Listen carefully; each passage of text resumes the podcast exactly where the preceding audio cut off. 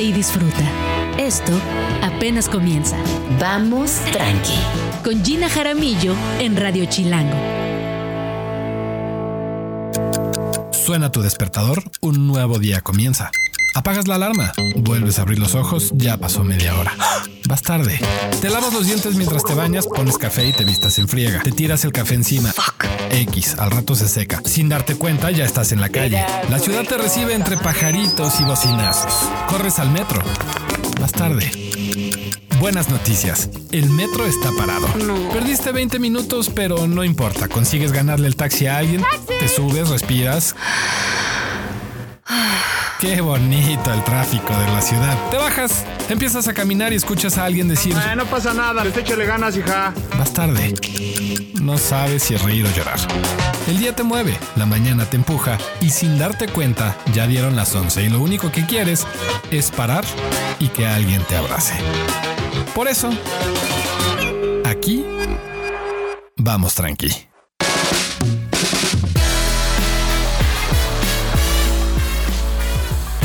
Ciudad de México. Buenos días, yo soy Gina Jaramillo y es un honor acompañarles donde quiera que se encuentren. ¿Se dan cuenta de la prisa que tenemos en hacer esto o lo otro? Que las cosas se resuelvan, que termine el verano y lleguemos con buena energía a Navidad. Que le baje la fiebre al chamaque, etc. No han pasado ni cuatro horas desde que despertamos y ya estamos corriendo una carrera de obstáculos. Pero oigan, no todo está perdido. Esto apenas comienza. Bienvenidos a Vamos Tranqui. Vamos tranqui, un refugio chilango en medio del caos de la ciudad. Hoy es Día de los Abuelos, unas personas espectaculares, seres mágicos que sin duda nos hacen la vida más tierna, sobre todo en nuestra infancia. Pero ¿qué pasa con la vejez?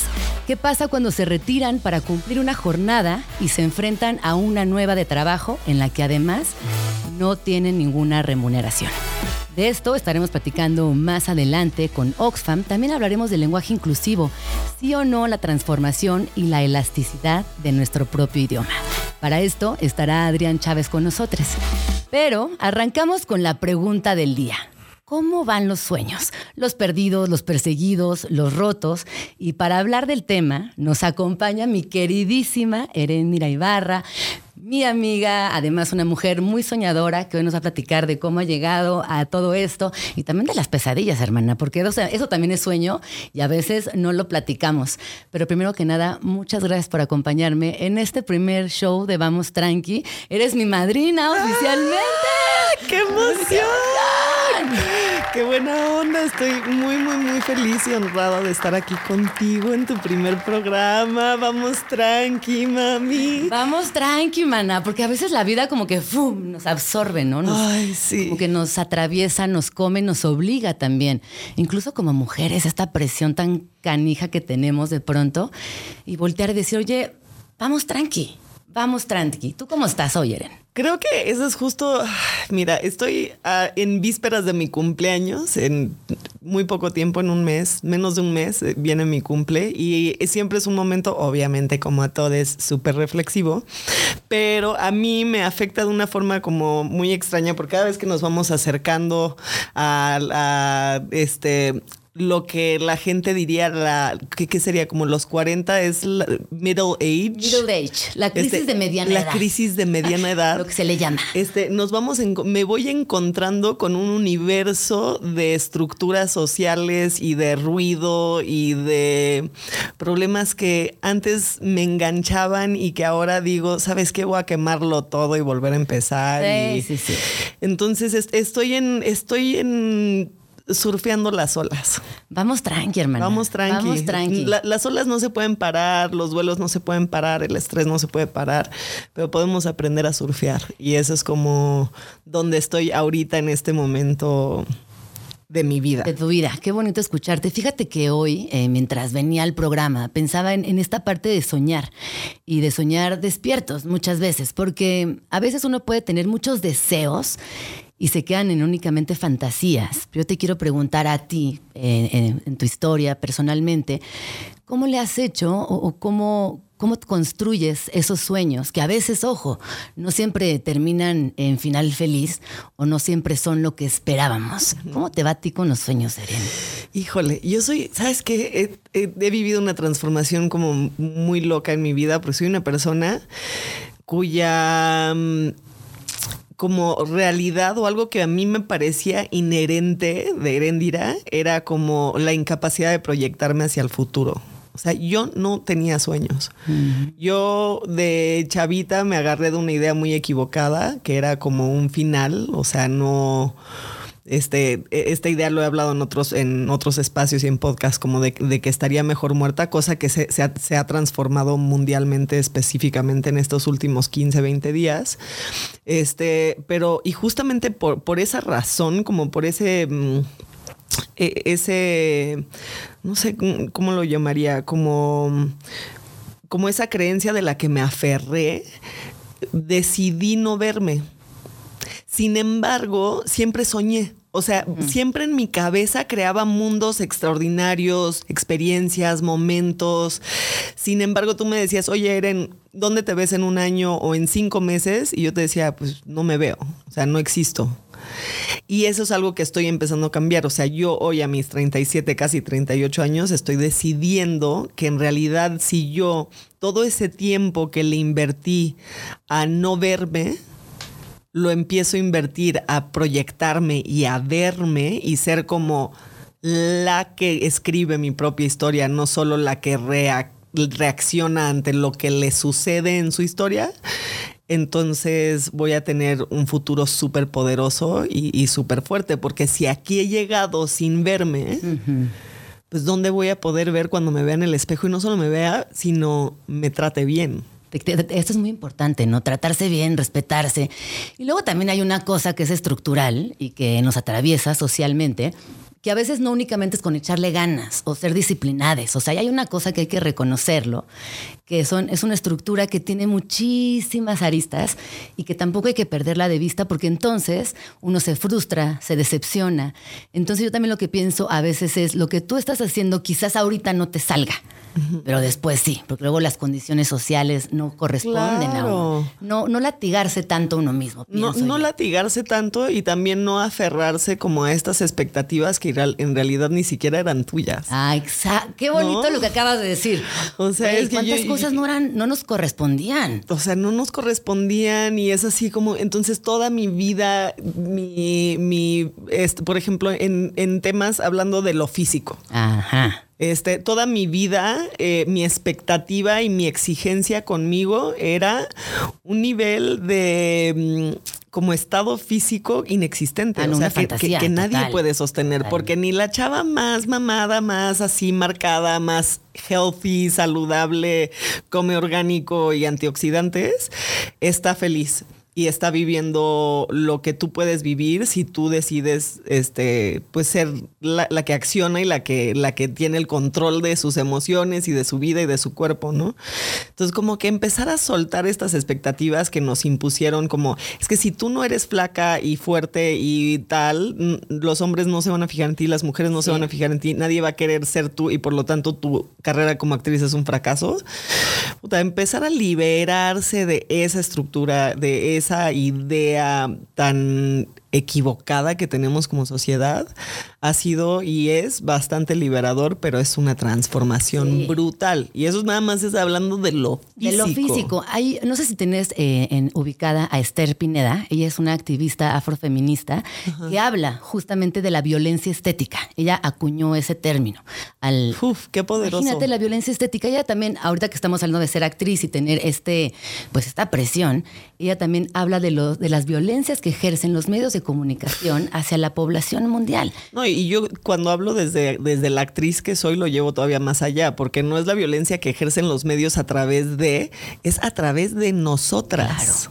O sea, nosotras somos herramientas de opresión hacia otras mujeres. Eso, darse cuenta de eso es muy cabrón. Pero está cambiando, ¿no? ¿No sientes que han habido Está buenas cambiando cosas? porque creo que habemos muchas, muchos y muchas que estamos decidiendo transformarlo. O sea, y, y dando y generando los espacios para tener las conversaciones difíciles. Hace poco tuve una conversación muy compleja con mi hermana Esmeralda Pimentel, enfrente de muchas otras mujeres en un espacio que nos dio una revista y de repente fue así de, íbamos a hablar de quién sabe qué, y nos volteamos a ver y decimos, vamos a hablar de nosotras, de Claro. nuestra amistad, de lo difícil que ha sido por el chip de que nos metieron que estábamos comparándonos y que yo nunca voy a ser tú y tú nunca vas a ser mí, este yo, de por qué no podemos encontrarnos y por qué nos separamos como amigas.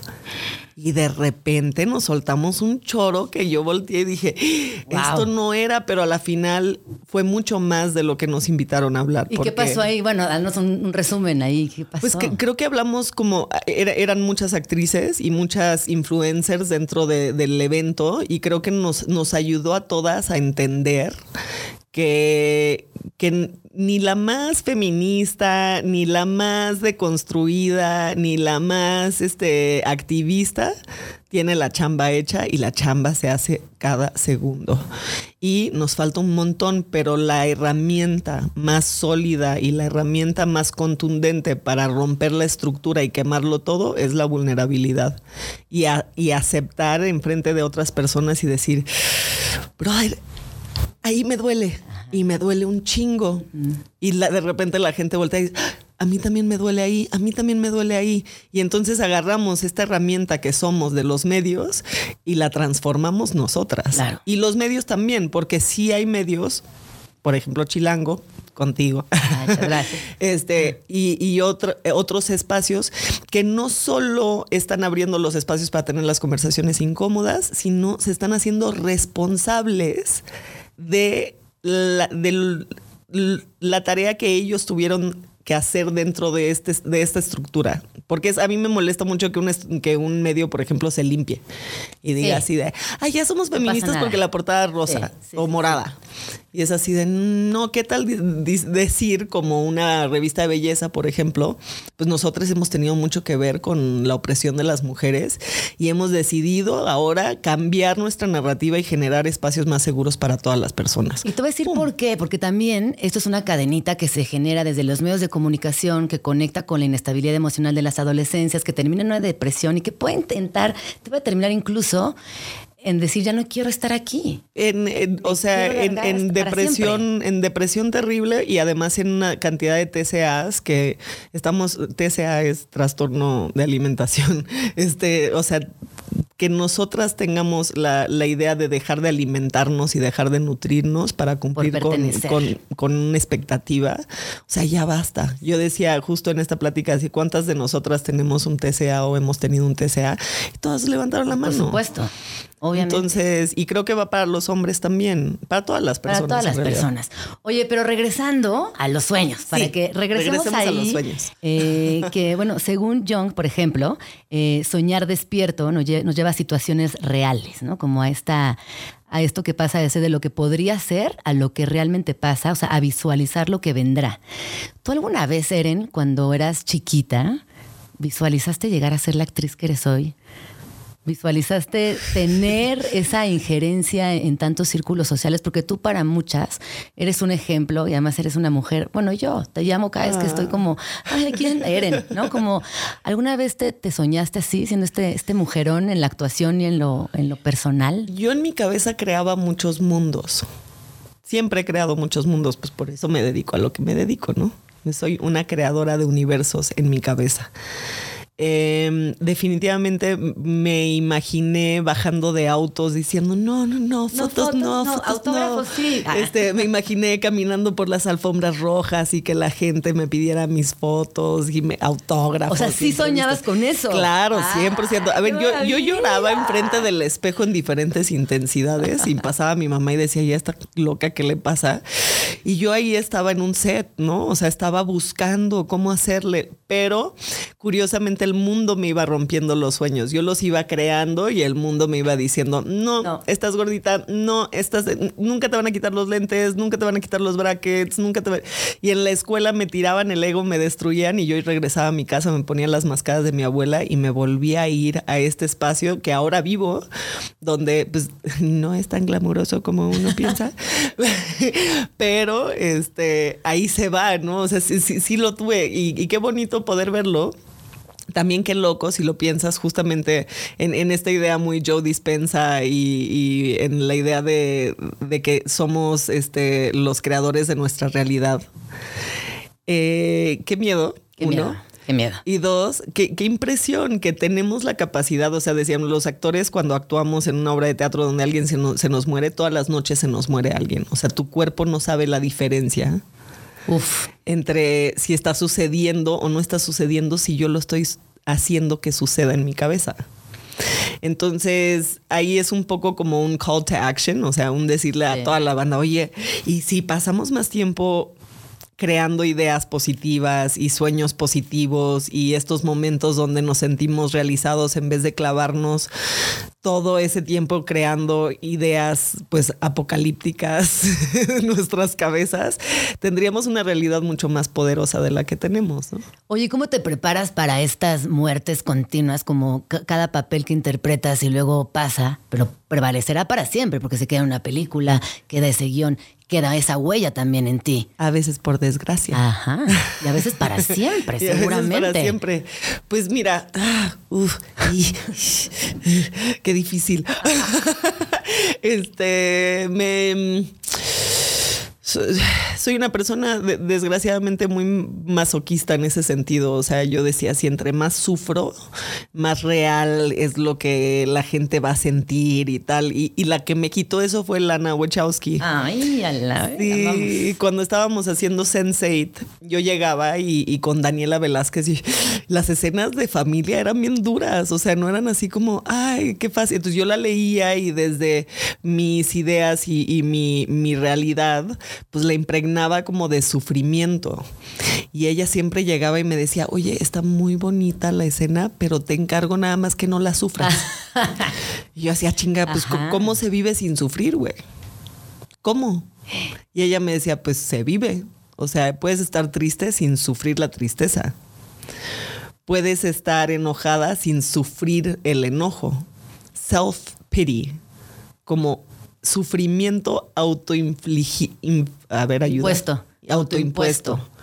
Sufrimiento autoimpuesto. Tú puedes quitarle el sufrimiento a las emociones. Claro, ocho años después estoy aquí dándome cuenta así de, Gina, ¿tú sabías que le puedes quitar el sufrimiento a tus emociones? o sea, Sí. podemos estar tristes sin sufrir la tristeza.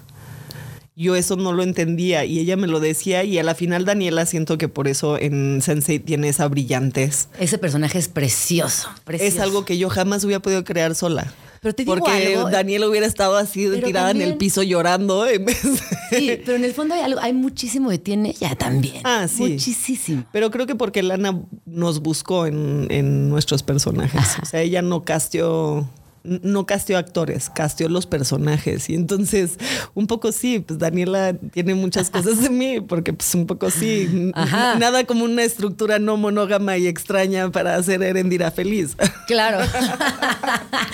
Oye, y en la, y en la Ibarra, como del día a día, la que es mamá, la que es hermana, la que es hija, eh, ¿cómo van ¿Cómo- esos sueños? ¿Cómo? Porque también cuando eres niña y sabes que todo el tiempo dices, bueno, cuando crezca y sea mamá o no, y me case o no, Es que Es nunca, una sorpresa, pero aparte nunca hubo ese o no, ¿no? O sea, O para no. mí nunca existió ese o no. Era así, cuando yo me case Y tenga me- y hijes. tenga hijes y crezca y tenga mi esposo para siempre, de siempre, toda la vida, para felices para siempre, de siempre. de siempre por siempre, jamás. Híjole, pues ahorita creo que sí. O sea, que tengo un esposo para siempre en el sentido que creé un ser humano hermoso con un hombre que amo.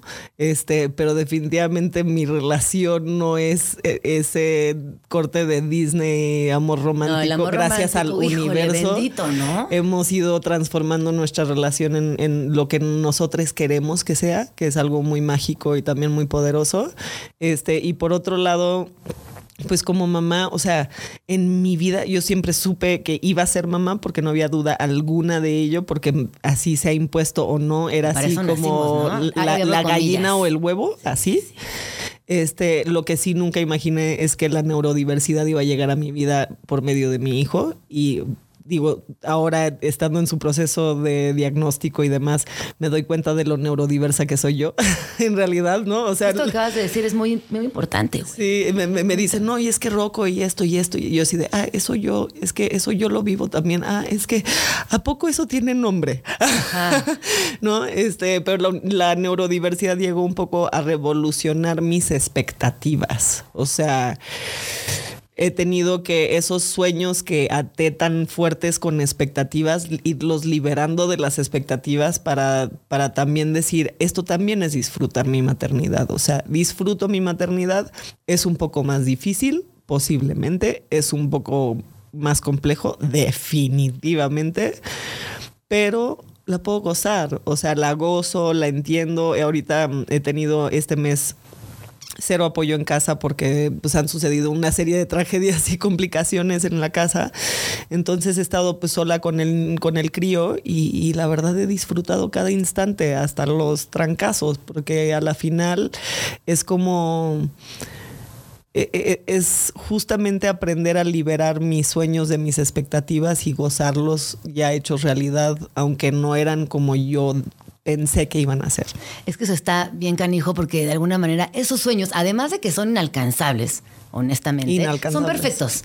Son perfectos. En nuestra mente, desde que somos chiquitas, son perfectos. Y cuando creces y te das cuenta que no, como dices, ¿no? Como que viene una, te viene la realidad encima y también hay que tener la capacidad de disfrutarlo y no transformar nuestros sueños en pesadillas. Sí. Porque siguen siendo sueños, nada Pues más que creo son que cuando, cuando los sueños los atamos a las expectativas y sentimos esa insuficiencia, entonces se vuelven pesadillas porque se vuelven lastres. Y entonces se vuelve el recuerdo del sueño que nunca cumpliste como lo tenías que haber cumplido. Y qué pesadilla es esa. ¿Qué pesadilla es esa? Oye, Eren, y en tu día a día, eh, ahorita que me dices, bueno, estoy, estoy chambeando, pero también soy mamá, pero también tengo otros asuntos, ¿no? Porque a veces yo te veo y digo, hija, ¿cómo le hace? ¿Cómo le hace? Quiero saber. No sé, no sé, no sé. No sé cómo le hago, no sé. A veces no le hago. O sea, a veces simplemente me has escuchado llorando en el teléfono y hasta me dan ganas de llorar ahorita. Así de a veces simplemente digo, Madre Santa, güey, ¿cuándo voy a aprender a decir que no? Sí, pero también luego la gente que te rodea, ¿no? Que tu amiga, tu hermana, este, las personas que te van haciendo esta maternidad o este trayecto también menos pesado, Sí. ¿No? Sí, Como sí, generar sí. esa comunidad que... Es eso, como que, o sea, sí tengo una comunidad muy hermosa, me siento supremamente apoyada por mi mamá, mis hermanas, por mi papá, este, por mis amigas, que hoy es el cumpleaños de Tamara Mazarraza, te amo, bye. este, pero justamente amigas y, y personas que dicen, oye, pues vamos a criar en familia, o sea, ah, tú no puedes hoy, pero pues yo estoy para ti, ¿a qué hora paso por el morro? ¿A qué hora, qué necesitas? Este, nada más ahí entra como un puentecito que es algo que me está costando un trabajo que estoy aprendiendo a hacer, que es el pedir ayuda, o sea, porque en realidad Básico. se forman las relaciones, las redes de maternidad y las redes de apoyo cuando levantas la voz y dices necesito apoyo. Y que se vale. Mientras te cierres y cortes todos los canales de comunicación cuando estás mal, que es lo que yo suelo hacer, este, pues definitivamente te pones la, la chamba más difícil, ¿no? Totalmente. No, y además, eh, como que también dentro de todas las cosas equivocadas que nos dijeron, pedir ayuda eh, Es de- es de débiles. Está mal, está mal. Oye, pues vamos al corte y regresamos de volada. Sí. No se vayan, estamos aquí en Vamos Tranqui. Estás escuchando Vamos tranqui. con Gina Jaramillo en Radio Chilango. Un día como hoy de 1963, el líder afroamericano Martin Luther King Jr. pronunció su más célebre discurso. I have a dream one day I have a dream en favor de la igualdad de todas las personas sin importar su color de piel. Sin embargo, las 250.000 personas que esperaban en Washington y el resto del mundo casi no logran escucharlo, ya que el equipo de sonido de la presentación fue saboteado momentos antes de comenzar. No fue sino gracias al apoyo del entonces abogado general Robert Kennedy y de los ingenieros de las Fuerzas Armadas que el sueño de King sobre la libertad y la búsqueda de la felicidad para todas las personas pudo marcar su hito en la historia.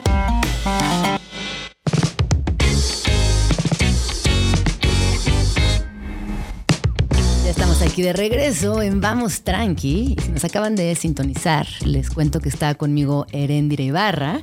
Estuvimos platicando, Eren, antes de irnos al corte acerca de los sueños. Y ahorita escuchábamos esta pieza súper poderosa que habla también de los sueños. Uf, uf. Yo me acuerdo la primera vez que me pusieron ese discurso en la escuela, en la primaria. Yo tenía como seis años, siete años y lloré. Sí. No, yo ahorita se me pusieron los ojos. Sí, nada más de llorosos. recordarlo, ¿no? Este, creo que tengo un reto. Un reto personal, pero como que lo extiendo a todas las personas que nos escuchan. Y es como hacer de los sueños un espacio seguro para nosotros. O sea, justamente agarrar nuestros sueños y despatriarcalizarlos, quemarlos de todas estas estructuras limitantes que ha creado la sociedad, que no son nuestras. Este.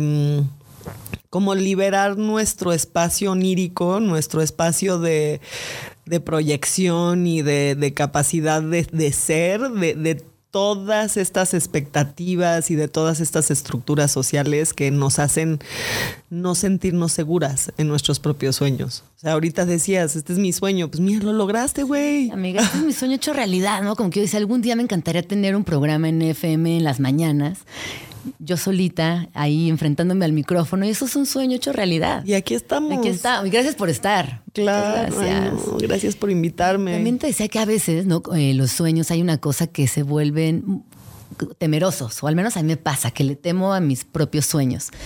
Eh, y luego, no sé si te acuerdas que las abuelitas dicen, ay, cuidado con lo que deseas, ¿eh? porque se puede cumplir. Y escucho este discurso y pienso que también en los sueños hay una gran posibilidad de volvernos responsables de nuestras acciones. Claro, Eh, y que a través de los sueños también pensemos en cosas concretas pero positivas. claro. Y ojo, para quienes somos madres, padres o, o, o que estamos eh, acompañando la infancia, no depositar nuestros sueños en esos pequeños. Uf, porque ese es un temazo y yo lo Ese es veo temazo. constantemente. Es, oye, brother, lo que Ni tú en no tu cumpliste, pareja. No, ni en tu pareja. No te espejes, no, no, no exijas a las demás personas lo que tú no lograste. Porque los sueños también son bien personales. ¿o tú qué Claro. piensas? Sí, los sueños son, o sea, ya, ya me iba a ir muy calderón de la barca. Dale, dale, dale. la vida es un sueño y los Ah. sueños, sueños son, ¿no?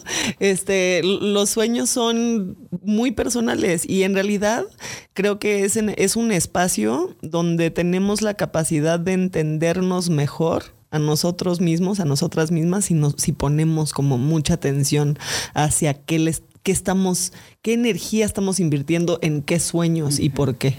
Sí, y luego yo, yo leía, justo como cuando venía para el programa, eh, la diferencia, por ejemplo, entre un sueño, que es esta idea más abstracta, y una meta. Ajá, pero, una no anula la otra. O sea, tú puedes tener metas profesionales, metas personales muy fijas, y eso no elimina la fantasía de tu vida, el acto Pero de yo, por- soñar, de yo, imaginar. yo ahí he tenido que hacer como una separación Sí. brutal, porque para mí, justamente en esta idea de proyectarme a cinco años, a ta, ta, ta, tus metas, la- la- para mí las metas son capitalistas pura y plena. O Me sea, Simplemente Sí, sí, son, sí, son sí, una, sí. son una exigencia así Del brutal sistema. de ser productiva y de bla, bla, bla, bla, bla. Yo ya no me quiero enfocar en metas. Y yo que me- te aniquilan, ¿eh? Exacto, Ojo, te no, destruyen porque entonces no las cumpliste. Sí. Y en realidad una meta no cumplida o un sueño no logrado es un aprendizaje, No un fracaso. no un fracaso, porque estamos aprendiendo a no sufrir nuestras emociones. Exacto. Porque vamos tranqui. Porque vamos Porque tranqui. Vamos tranqui. Entonces, en ese sentido, yo ya las metas bye, así me metieron las metas hasta por donde no, desde chavita era así de es que tu meta, tu meta, tu meta, tu meta, ¿sabes qué? Métetela tú por donde te Me quepa. encanta. Sí, justo. Sí. Pero sí, mis sueños, mis sueños son míos. Y como son míos, yo decido que de ahora en adelante mis sueños van a ser un espacio seguro para mi herendirita, para mi herendirita de nueve años, para mi herendirita de 25 y para mi herendirita de 37. O sea, esos son mis sueños. Y ahí va a ser un espacio donde yo voy a poder pues proyectarme hacia lo que me merezco, pero también no sujetarme a nada, sino aprender a fluir, porque si me sujeto a las expectativas, me voy a lastimar. Pero también esa acción de dejar ir es como este, ay, güey, ¿no? Como, no. esa no esa está ha sido de las fácil. cosas que más trabajo me han costado ahorita. ¿Eres como de- aprensiva? sí, como, sí, como de dejar ir una idea, un sueño que yo tenía muy claro en mi cabeza, ¿no? Este, de ser mamá de dos hijos, por ejemplo. O sea, eso a mí me ha costado, híjole, híjole, híjole, el universo entero. Entonces, en este afán como de dejar de sufrir, este, mm, me, me libero de, de ese sueño, me libero de esa idea, me libero, me honro, honro la chava que tomó esa decisión, honro a la mujer que soy hoy y la capacidad que tengo de dar vida y de, y de, de ser creadora de, de, hij- de hijes que no necesariamente sean míos también, ¿sabes? O sea, de, de sostener a mi ahijada, de sostener a los hijos de mis amigas, este, o sea, siento que que también toca liberarnos, ¿no? De, de esos sueños que, que, pues que quizá no se cumplieron, pero no es que no se cumplieron porque este, fuiste un fracaso o la cagaste. No, Sí. no, no se cumplieron porque así tocaba, Así porque, tocaba. porque la vida es perfecta tal y cual. Fred siempre dice algo y me dice así, las cosas no son perfectas, son como son. No son como Como son. quieres que sean, son como son y son perfectas. Oye, ¿no? ¿tú crees en la suerte? No. No crees en la buena suerte ni en la mala suerte. O sea, creo que eh, no. No, lo, lo- lo he trabajado mucho y, y creo que en, en los sistemas en los que vivimos la suerte no existe. Son, cadenas de privilegios o son cadenas de este mm, de cómo está nuestra cabeza. Lo que está sucediendo adentro se refleja de forma externa. Cuando he tenido muy mala suerte constantemente, en realidad simplemente es un síntoma de todo lo que llevo adentro. Cuando he tenido muy buena suerte constantemente, en el 90% de, lo de los casos son mis privilegios en un sistema que privilegia solo algunos.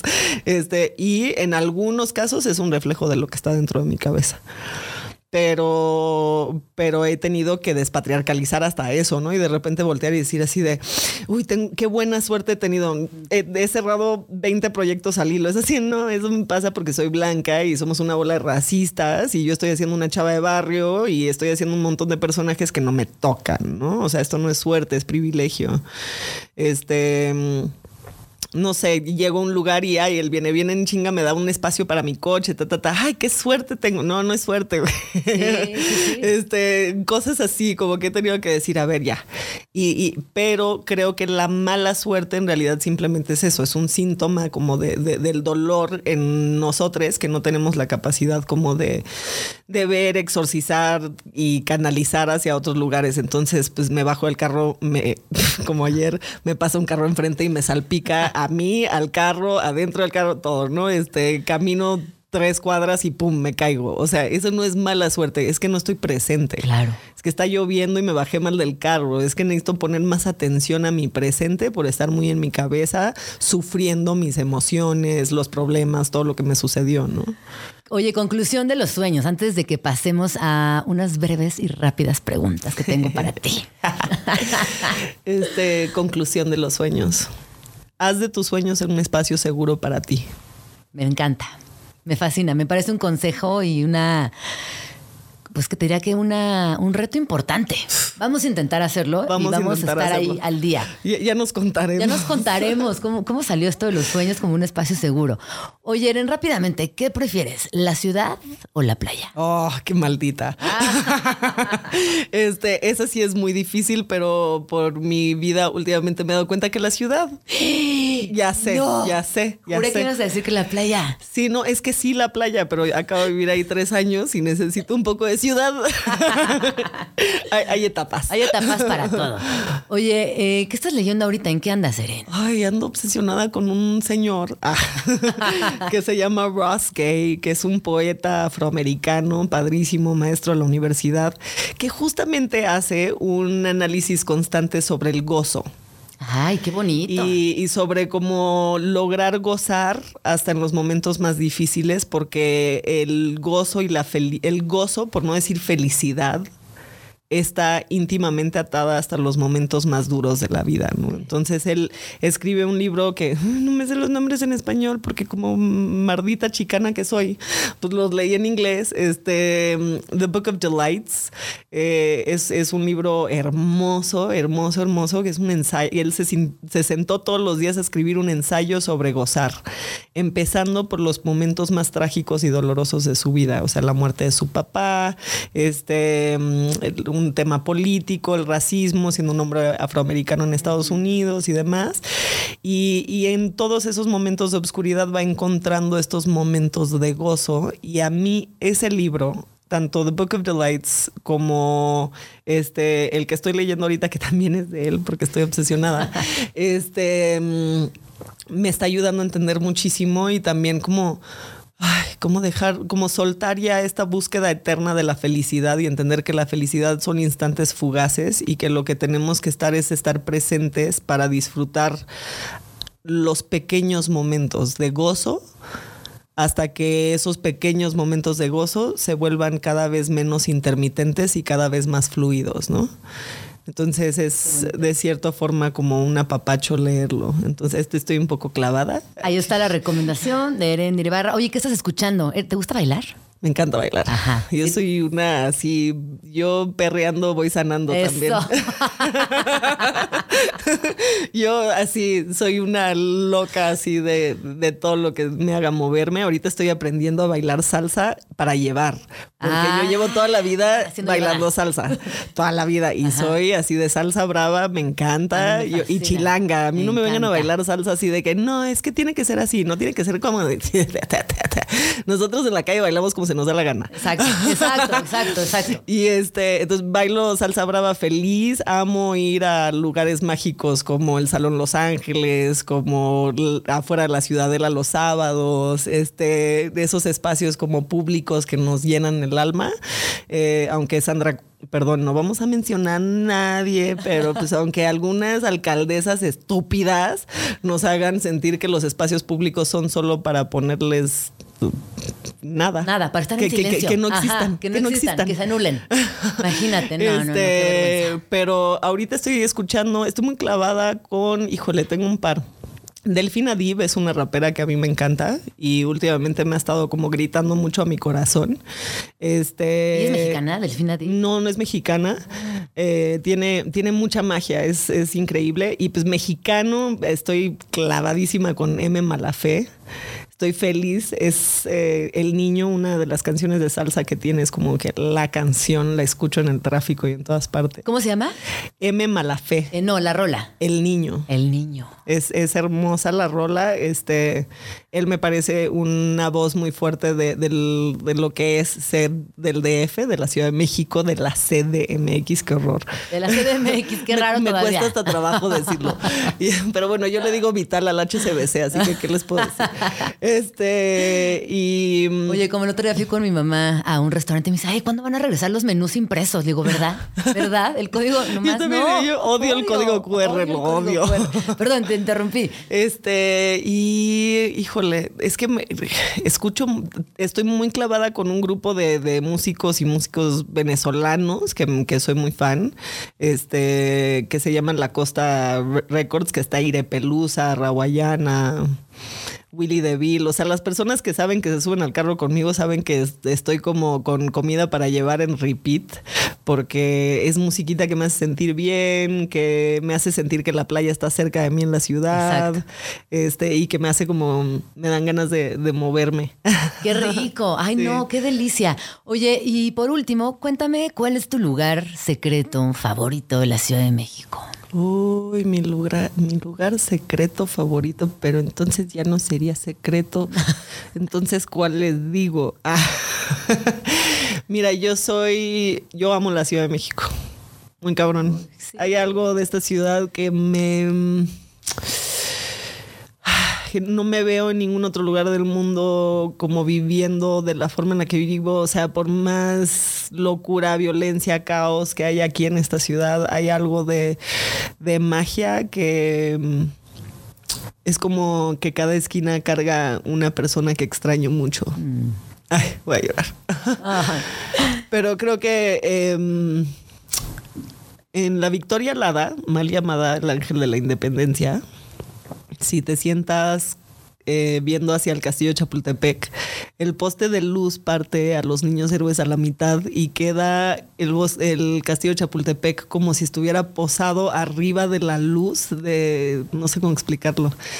Es un espacio que es muy mío y era de pues, alguien que era una de mis mejores amigas, que está viva, pero no está en mi vida ahora. Y es un espacio que, que todo el mundo la conoce, la Victoria Alada, pasan por ella y dicen, ah, sí, tal. Pero justamente es esa, es, es ese escalón que ve hacia ese espacio donde la ciudad se parte a la mitad, donde el verde predomina porque está el bosque, pero también los edificios, donde veo todo lo que amo de esta ciudad en un escalón. ¡Qué bonito! Ay, qué bonito espacio, se nos antojó. Ya vi aquí también, todos aquí en, en la cabina diciendo Nada más no "Sí". vayan a fumar ahí marihuana porque no, no, la policía no les parece. Para eso están los espacios libres. Para eso están los espacios. Todavía, Todavía, quedan, todavía. Quedan, aprovechen.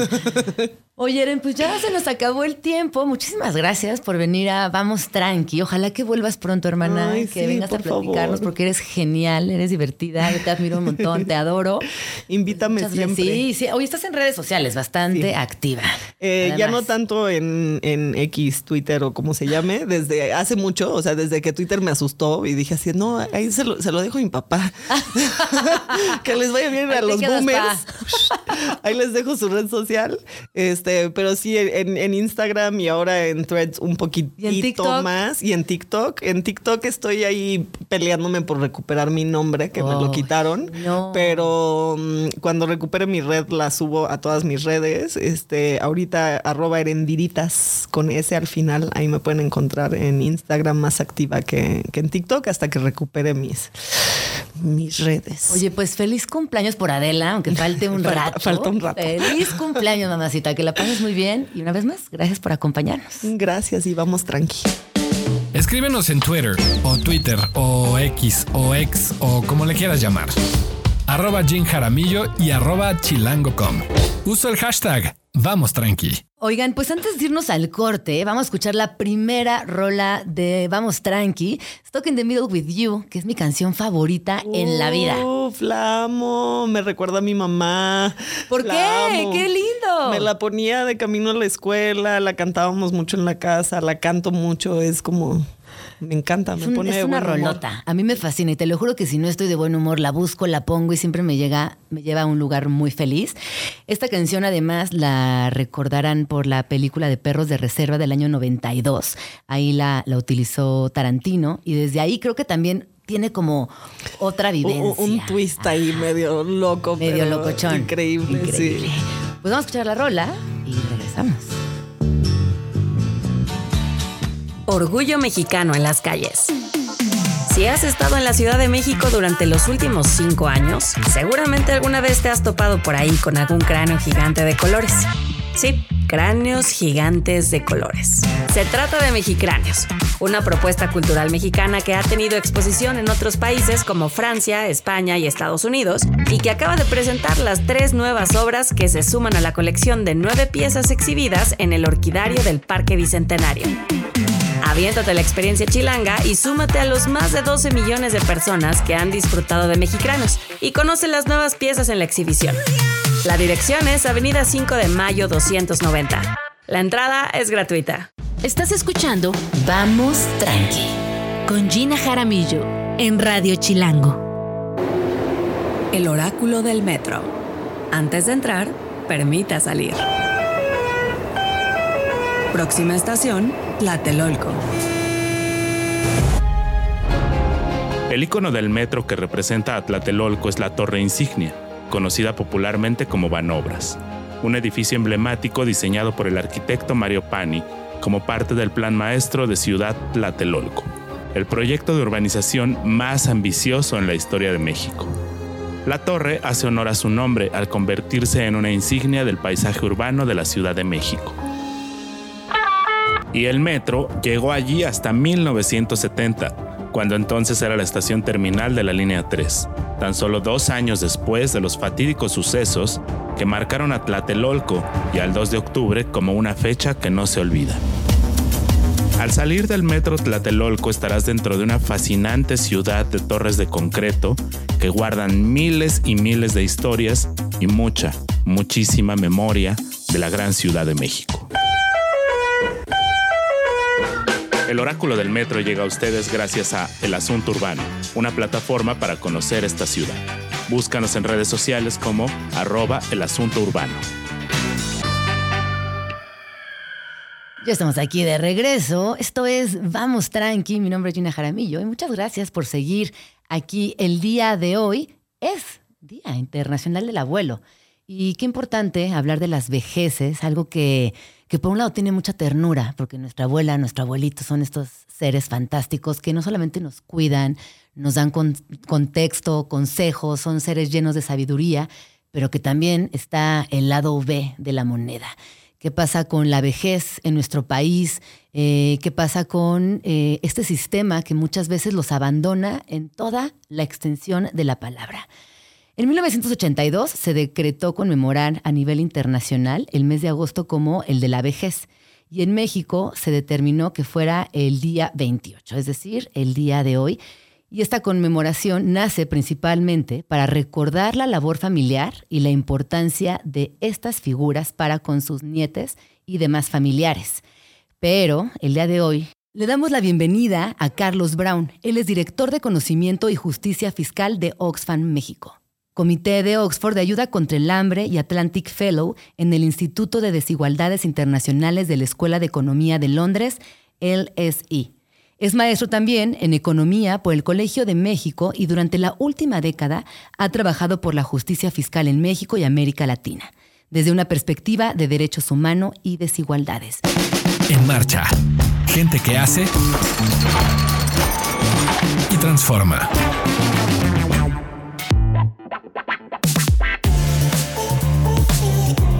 Y ahora sí, Carlos, pues bienvenido a Vamos Tranqui y vamos con esta, pues con este tema que no es tan tranqui, ¿no? Como que nos gustaría irnos tranqui, pero mejor no. Es un tema que hay que abordar como se debe y que es importante. Así que bueno, primero platícanos un poquito de lo que tú haces en Oxfam y por qué vamos a platicar de esto tan importante. Sí, claro. Gracias Gina por la, por la presentación y por este contexto para hablar sobre las personas adultas mayores en México. A mí me gusta mucho empezar diciendo qué importante es reconocer a las personas cuidadoras en nuestro país. Qué importante es poner sobre la mesa que las personas adultas mayores, así como deben ser cuidadas en muchos casos, también se vuelven personas cuidadoras en los hogares. En, en, Oxfam, México, lo que hacemos es tratar de cruzar el tema del envejecimiento de la población en México, que es un tema que debería ser más noticia, pero no lo es porque es esta cosa como la olla calentándose, pero no nos damos cuenta de que es un problema y de que va a ser un problema en los próximos años desde el abordaje de los cuidados y de la importancia que es el derecho al cuidar y ser cuidado en nuestro país. Oye, que además los cuidados eh, obviamente se dan por sentados, o sea, pareciera que eh, el hecho de que la abuelita cuide a la nieta mientras mamá y papá se van a trabajar es algo que le corresponde. Está tan normalizado que no alcanzamos a ver lo que hay detrás de estos cuidados y que existe en la vejez, pero también existe en otras figuras de la sociedad. Platiquemos un poquito de los cuidados antes de ir eh, de lleno a los cuidados y vejez. Sí, eh, a mí me gusta mucho citar a la filósofa Silvia Federici, me permite lo más ñoño como voy a poner, que dice que no es amor, es trabajo no pagado. Esta idea que de nuevo es importante que se haga con cariño, con amor, sí, sí es muy importante y es parte de nuestras relaciones personales, sociales, pero también es un trabajo, es un trabajo, es una chamba, cuesta, es cansa, eh, implica esfuerzo, implica espacio mental. Eh, y ahí es donde cruza la conversación con las personas adultas mayores, porque como te decía, tienen un doble rol. Son personas que cuidan en esa sociedad, porque de nuevo, a los cuidados hemos dicho, se quedan en casa se hacen en familia. La familia es la institución más importante de seguridad social, que es algo que está ahí puesto alrededor y no la mirada de la corresponsabilidad. No, y que, estás un poco siniestro. ahorita que te escucho decirlo, es un poco siniestro en ese, bueno, es parte de la familia. Bueno, pues sí, pero oye, es chamba. Es chamba. Es chamba, cansa, te digo, requiere espacio mental. Quienes hemos cuidado a alguien, yo cuidé a mi abuela 10 años, es te toma espacio de tu cabeza, estás pensando constantemente en esa persona, es cansado, hay que cargar, hay que pensar en todo lo que implica, que si haces un movimiento mal le puedes lastimar, es decir, es un trabajo delicado. Además, es un trabajo y es delicado. Y, no es nada menor en nuestra sociedad, porque digamos, el eh, INEGI estima que representa, digamos, este trabajo no remunerado de cuidados y doméstico, lavar, cuidar, limpiar pañales, ¿sabes? Como todo este proceso, INEGI dice, es más o menos uno de cada cuatro, de cada cuatro pesos de lo que reconocemos como trabajo, de lo que sí decimos de que es economía, porque siempre nos han dicho, no, no, no, eso no es parte de la economía. De hecho, cuando estudias macroeconomía te dicen, no, no, eso no es parte de, no se estima, no, pero en realidad es parte del trabajo. Uno de cada cuatro pesos de lo que sí representa la economía que si medimos está en el trabajo no remunerado. Pero ojo, es una, es una estimación bastante a la baja. Es decir, falta, falta reconocer que es lo que sostiene a nuestro modelo. ¿no? Es detrás de cada persona exitosa o que reconocemos con éxito profesional, personal, detrás de esa persona hay alguien que cuida, hay alguien que se hace cargo del hogar y de las del trabajo doméstico y de cuidados. Mira, vamos con algunos datos. De acuerdo con cifras del Instituto Nacional de Estadística y Geografía, en México hay 10.1 millones de personas adultas mayores. 6 millones de hogares tienen un adulto mayor como jefe de familia, mientras que 2.7 millones de hogares están compuestos por el adulto mayor jefe y sus hijos. Además, 2.2 millones de hogares están compuestos por el adulto mayor, sus padres o hijos y otros parientes, mientras que un millón de hogares están habitados por adultos mayores solos. Es muy común, ¿no? Es muy común. Es muy común. La tía, el tío que viven solos, que enviudaron o que nunca se casaron, entonces crecen solos, pero solos en el sentido más amplio. Ah. No, no, la familia no acompaña, la sociedad no acompaña, la comunidad no acompaña. Es decir, es un, es un indicador devastador a mi parecer, ¿no? Sí te dice muchísimo de, qué valor le damos al, al, rol de las personas adultas mayores. No, sobre todo porque es un tema que hemos decidido invisibilizar en todo momento. Y entonces al estar invisibilizado y no nombrarlo, pareciera que no existiera. Y es ahí donde radica un problema tremendo. Está, está invisibilizado y no terminamos de reconocer el peso que va a tener en el futuro. A ver, cuéntanos un poquito de esto. Eso no es nada menor. Ahora representan 8% de la población. 8 de cada 100 personas mexicanas tienen más, más de 65 años. Vamos, vamos a poner ahí el umbral. 2030 se espera que sean 14.4 millones, es decir, 10.4% de la población. Pero en 2050 van a ser 26 millones de personas, que es más o menos 18 de cada 100 personas del país. Es decir, este es un país que está envejeciendo. Este es un país que está dejando atrás esta visión del país joven. país joven, ¿no? Que era como la promesa de vida, casi, casi. Que lo fue durante 40, 50 años. El problema es que no lo terminamos de aprovechar. Y ahora lo que pasa es que somos una sociedad que está envejeciendo. De a poco, pero ahí va. Y las consecuencias van a ser muy fuertes económicas y socialmente. Y, nada menores, porque ¿quién, ¿quién, nos va a cuidar? ¿no? Eh, pensando en un tema que es crucial y que no lo ponemos ahí sobre la mesa, las pensiones. ¿no? Las pensiones para las personas adultas mayores, que ahora es el mayor programa social de la administración actual, pero el reto es, tú y yo estamos pagando por nuestro retiro de manera voluntaria y estamos pagando por el de la generación arriba de la nuestra. Y estamos en una situación bien precaria, porque a nosotros, ¿quién nos va a cuidar? A nosotros quién nos va a poner, digamos, quién va a hacer todo ese trabajo, quién va a pagar por nuestro retiro, quién va a pagar por nuestra vida digna en la, en la vejez. Oye, ¿y qué medidas se pueden tomar al respecto? ¿Qué, podemos, qué sí podemos hacer? Mira, hay, hay, eh, a, mí me gusta mucho esta frase que dice que la política es la, digamos, el arte de construir posibilidades. Eh, y creo que la política y la política pública pueden ser una respuesta. Es decir, el Estado puede hacer un montón y las empresas pueden hacer un montón. ¿Qué pueden hacer? Uno, sistemas de cuidados reconocer el rol cuidador, el derecho a cuidar y ser cuidado, especialmente de las personas adultas mayores. Esto no es nada menor. Es un, es un tema que es como con la pandemia se puso sobre la mesa la importancia de eso. Y te digo una cosa, yo creo que con la pandemia se dio a notar, ¿no? De pronto dijimos, ah, órale, así es como, así es como nos movemos en el día a día. Yo creo que esto que acabas de decir es importante, o al menos eh, en muchas de las conversaciones yo percibí que fue hasta la pandemia cuando esto eh, salió a la luz. Y es que estaba ahí. Estaba ahí, estaba ahí. Siempre estuvo. Tácito, siempre ha estado ahí. En nuestra sociedad siempre ha estado. ¿Cuál es el tema? Que nos encerramos en nuestras casas y nos tocó cuidar a quienes, porque estaban cerrados así, los guarderías, digamos, toda la poca infraestructura que sí tenemos estaba cerrada por pandemia. Entonces te explotó en la cara. Y luego casi 13 millones de mujeres salieron del mercado de los mercados laborales por temas de cuidados, especialmente por temas de cuidados. No es el único factor nos explotó en la cara el tema de cuidados, pero no nada más en México, en el mundo entero. El problema es qué estamos haciendo para responder a eso. O sea, ¿cuál es la conversación de futuro alrededor de los cuidados? Que es, este es un, este es un sistema que necesitamos implementar que esté basado en la corresponsabilidad, que es lo que decimos desde Oxfam. ¿Qué quiere decir eso? No nada más es el Estado, no nada más son las familias, no nada más es la comunidad, no nada más es el, el digamos, el ecosistema alrededor de las personas, es todo. Todas tenemos un rol, una responsabilidad a la hora de garantizar el derecho a cuidar y ser cuidados, pero además importantísimo, cuesta cuesta tiempo, cuesta espacio, cuesta dinero, es decir, es una, es una inversión que se debe hacer para el futuro. Hacienda estima que va a costar 1.4 puntos porcentuales del Producto Interno Bruto. Voy a decir eso de manera más sencilla. Hoy, el programa más importante, que es la pensión para personas adultas mayores, cuesta alrededor de un punto porcentual.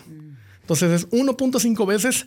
Eso es la estimación mínima es el mínimo que el Estado debería estar haciendo. Cuando digo Estado, estoy diciendo todos los gobiernos, federales, estatales, municipales, pero no son los únicos. ¿Qué rol le toca a las empresas? ¿Qué toca a la hora de las, de, las licencias de paternidad? ¿Qué toca a la hora de las licencias de cuidados, de las licencias menstruales? Es decir, hay todo un ecosistema que hay que pensar, pero lo más importante es no olvidar que alguien paga la cuenta por esto. Exacto. Cuando el Estado no hace su chamba, cuando las empresas no hacen su chamba, cuando la comunidad no le entra, alguien paga. Y hoy quien paga son las mujeres, porque es un trabajo profundamente feminizado. Y ojo, el futuro de la, vejez en México es un futuro con cara de mujer. Esto está fuertemente atravesado A ver, por explícanos un poquito más de esto. Sí, claro. A ver, hoy tenemos casi igual proporción hombres y mujeres en la tercera edad. Hoy. Pero a 2050 se espera que sean 14.7 millones de mujeres de la tercera edad, de arriba de 65 años, y 12 millones de hombres. Es decir, estamos en una situación muy particular que es, vamos a tener a más mujeres adultas mayores que hombres adultos mayores. Hoy la estadística la tenemos en binarios, ¿no? No podemos saber personas no binarias porque así se genera la estadística. Y ojo, las pensiones están en proporción 2 a 1 entre mujeres y hombres, las pensiones hoy. Las cuentas de Afores las tenemos en 2 a 1. Por cada dos cuentas que hay de hombres, hay una de mujeres.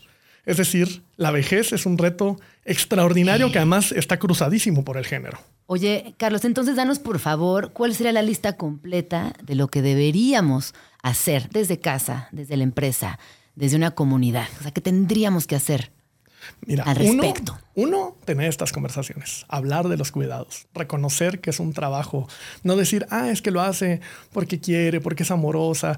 Hay un componente de amor, sí, sí lo hay, es, innegable que hay un, hay un componente de lo hago porque me nace, porque es mi familia pero reconocer que es un trabajo. exacto, no hay que reconocer que ha sido impuesto, ¿no? Este es por amor, porque te toca, porque es la, hija chiquita, porque es tu abuela. Así es. A alguien, alguien le tocó y casi siempre es a la mujer de ah, la familia. Sí, obviamente. Incluso la idea esta de las ninis, las personas que ni estudian ni trabajan, que es un término horrible, en realidad son siete de cada diez son mujeres que sí trabajan, trabajan haciendo trabajo doméstico y de cuidados no remunerado, no pagado. Entonces, de entrada, reconocer que es un trabajo que cansa, que hay que repartirlo al interior del hogar, que no es una responsabilidad que le toca exclusivamente a las mujeres y especialmente a las, a las mujeres adultas mayores, ¿no? Esta idea de la abuelita que cuida, un poco como Sara Que hay benditas abuelas, ¿qué haríamos sin ellas? Híjole, pues. Primero reconocerles que están chambeando. Que están chambeando y que deberían estar retiradas y deberían no estar haciendo eso y que si lo hacen es un acto que trasciende la cosa del amor, es un acto que dice yo también apoquino y pongo para poder Claro, porque si no también toda esta generación de abuelas pasaron de chambear toda su vida en el banco o donde era que, que hubieran chambeado, ahora chambear de nanas, de acompañantes, de cuidadoras ni siquiera es justo. O sea, eh, hay que tener tantita, bueno, no voy a decir groserías, respeto humano, ¿no? Tantito respeto humano. Y da, además solo eso. Trabajan de gratis. Sí. O sea, eso es importante. y además, a veces hacen la comida y cuidan y demás, ¿no? Entonces, de entrada, reconocer que es un trabajo, reconocer que es un esfuerzo, que cansa, que no nada más toma tiempo, toma dinero, toma espacio mental. Segundo, empresas entren al quite. Empresas que están poniendo infraestructura para esto. Están pagando lo que corresponde para poder tener un retiro digno. Es decir, hay una cosa ahí que cruza las responsabilidades de las empresas respecto a derechos humanos, en fin. Y Estado, pues el sistema público de cuidados, tuvimos una discusión en el legislativo a inicios de esta administración, se quedó parada. La, la, iniciativa era una iniciativa de reforma constitucional para reconocer el derecho a cuidar y ser cuidado, que tiene una disposición en letra chiquita que era esta reforma no implicará recursos presupuestarios adicionales. Es decir, no le vamos a poner un peso más a reconocer este derecho. es matar a la reforma. antes de que nazca ya la está matando. Está en la congeladora. Y estará. Estará. Hasta que hagamos algo al respecto. Hasta que, hagamos algo. ¿Cuál es el reto? Que los gobiernos locales también hagan lo suyo. Porque por supuesto que los cuidados no son iguales aquí que en Cancún, que en Tijuana, que en la Sierra Norte de Oaxaca, que en la Sierra de Puebla o de Veracruz. Es decir, se ven muy distintos los cuidados en ciertas comunidades, en el entorno urbano, en las orillas de las ciudades. Es decir, es una respuesta que debe estar como más em, como más aterrizada en la realidad local. Porque para nada se parecen los cuidados. En el caso de Cancún, por ejemplo, las jornadas son extenuantes, son jornadas de 14 horas muy, muy largas, donde lo que están haciendo ahorita los hoteles en Cancún es poner guarderías como parte de las prestaciones para su equipo pagadas por los mismos hoteles. No es menor. El, sector servicios, hotelería es un sector feminizado, los cuidados son un sector feminizado. Si quieres tener a más mujeres limpiando las habitaciones, digamos, en la lógica esta más reduccionista y utilitarista, incluso se dan cuenta de que tiene un beneficio económico. Y yo creo que ese es el trasfondo de esto. Que no nada más es hay que hacerlo porque somos chidos y porque toca hacerlo, es que además hay beneficios para la sociedad de reconocer a esto como un trabajo y de poner el esfuerzo para que haya la infraestructura, para que los cuidados no recaigan solamente en las mujeres de las familias. Y también, eh, yo no sé si estoy cruzando ideas, tú me dirás, pero me parece que hay una especie de niñofobia. Es decir, si yo estoy aquí y mañana mi colega llega con su hija porque la abuela no la puedo cuidar, no, pues mejor regrésate a tu casa. Y ahí también hay, inciden los cuidados. ¿Y, cómo pensamos los espacios públicos para que las infancias puedan participar en ellos? Es que no, no, existe. Es otra población completamente invisibilizada y anulada. digamos, los cuidados atienden a tres grandes poblaciones, tres grupos de población. Personas adultas mayores, que es en donde estamos enfocados ahora. Por el Día del Abuelo. Por el Día del Abuelo, justamente. Las personas, las primeras infancias y las personas con discapacidad. Yo creo que no hay poblaciones más invisibilizadas. Luego les ponemos cruce con temas étnico-raciales y de género y se vuelve todavía más invisibilizado. Pero incluso las personas más privilegiadas que encajan en uno de esos tres grupos están excluidas de el transporte público, de nuestros espacios públicos, de las banquetas, de los restaurantes, ¿no? Pensemos el tipo de dieta, el tipo de espacio, los espacios de recreación que necesitan, esos son muy distintos. Ya son las personas más invisibilizadas de nuestra sociedad y todavía a las personas que les cuidan les invisibilizamos aún más. Hay que sacar del closet a los cuidados, hay que sacar del closet a, estas, a estos grupos de población, hay que sacar del closet a las personas adultas mayores. Y esto es un reconocimiento que empieza, te digo, teniendo estas conversaciones, que son incómodas, que no gustas, que siempre te dicen, no, no, no, es que de verdad es amor. Y es como, no, mano, cuida, cuida un día a una persona adulta mayor, a una persona con discapacidad y vas a saber que es un trabajo, que cansa, que toma espacio mental, que implica un proceso físico que es, es trabajo. Si no logramos hacer ese clic, si no logramos cambiar, hacer ese cambio cultural de entender a los cuidados como el centro de lo que sostiene la vida en nuestro planeta, en nuestras sociedades, en nuestras comunidades, entonces esto no, esto nos va a explotar en la cara. O sea, no es un, ay, y ahí lo podemos seguir invisibilizando, ya no. La pandemia hizo eso, nos lo puso en la cara y esto va a seguir pasando constantemente en los próximos años. ¿Y qué vendría? O sea, tú eh, como experto y, que estás sobre todo muy al pendiente de los avances, ¿qué viene? ¿Qué se aproxima para esta situación tan alarmante? Yo creo que ya los cuidados son una conversación no que no podemos sacar de nuestra no sociedad. Negociable. Es no negociable, pero además la realidad te explota en la cara. La realidad está ahí. Este es un país que va a envejecer.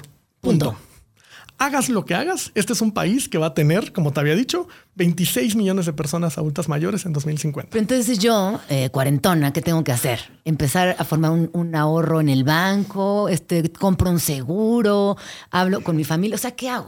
Mira, las posibilidades para mí son infinitas, porque pueden ir desde la acción individual de ponerla a tu afore, hacer lo que, o sea, hacer esa parte del trabajo que implica pensar en el futuro. Responsabilidad mía, porque también eso de esperar que alguien te eche la mano, pues pero mira, también puede ir hasta el otro, hasta el otro lado del espectro. Te voy a poner un caso que me gusta un montón contar.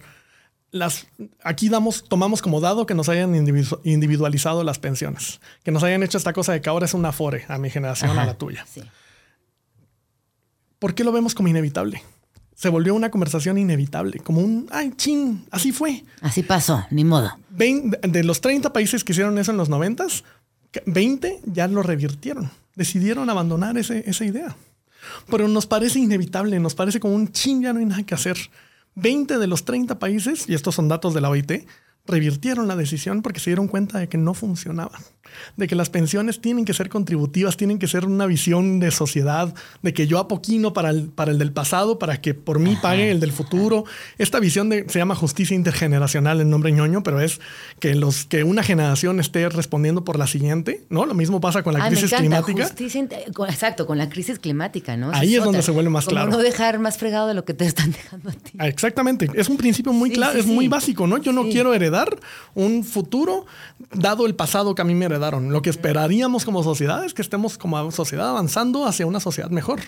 Pero eso implica que reconozcamos que hay posibilidades infinitas y que ahí es donde la, acción colectiva se puede ver muy importante. Que toca alzar la voz, que toca poner el tema sobre la mesa, tener estas conversaciones sí en familia, pero también como sociedad. Porque de nuevo, esta es una realidad que ya nos va a alcanzar. Que en 2050, que está a 20 años, está más lejos el, el, el, 88, por poner un ejemplo, o la crisis tequila, que esto que estoy diciendo. O sea, no, no estamos. No, porque además te voy a decir una cosa. Siento que la vejez es como esta etapa de la vida que sientes que nunca va a llegar. La ves tan lejana, la ves como tan abstracta, este, sientes que es inalcanzable, que está ya lejos. Hasta que te duelen las rodillas. Hasta que te duelen las rodillas, dices no. O hasta que un abuelito tuyo, una abuelita, está en una situación que dices, chale. Ahí es donde, ahí es donde te das cuenta, o tus papás, o cuando empiezas a ver el envejecimiento de tus papás, ahí empiezas a ver que esto es más más cercano a ti de lo que te imaginas, porque todavía los abuelos los ves como un es parte del ciclo de la vida, pero cuando te toca ver a tus papás envejecer, ahí te das cuenta de que es inminente y de que te va a tocar a ti también. Y además es un tema del cual siempre queremos zafar, o a lo mejor estoy hablando por mí, eh, disculpen, pero la vejez eh, que se asocia también obviamente con el ciclo natural de la vida, a mí me da un chorro de miedo. Pero que ese miedo no nos ciegue, que ese miedo no nos haga no accionar. Eso, eso, yo para mí eso es importante y que sí hay una parte que toca responder desde tu trinchera, desde el individual, pero que es una conversación colectiva, que es una conversación social, que debe ser esa conversación.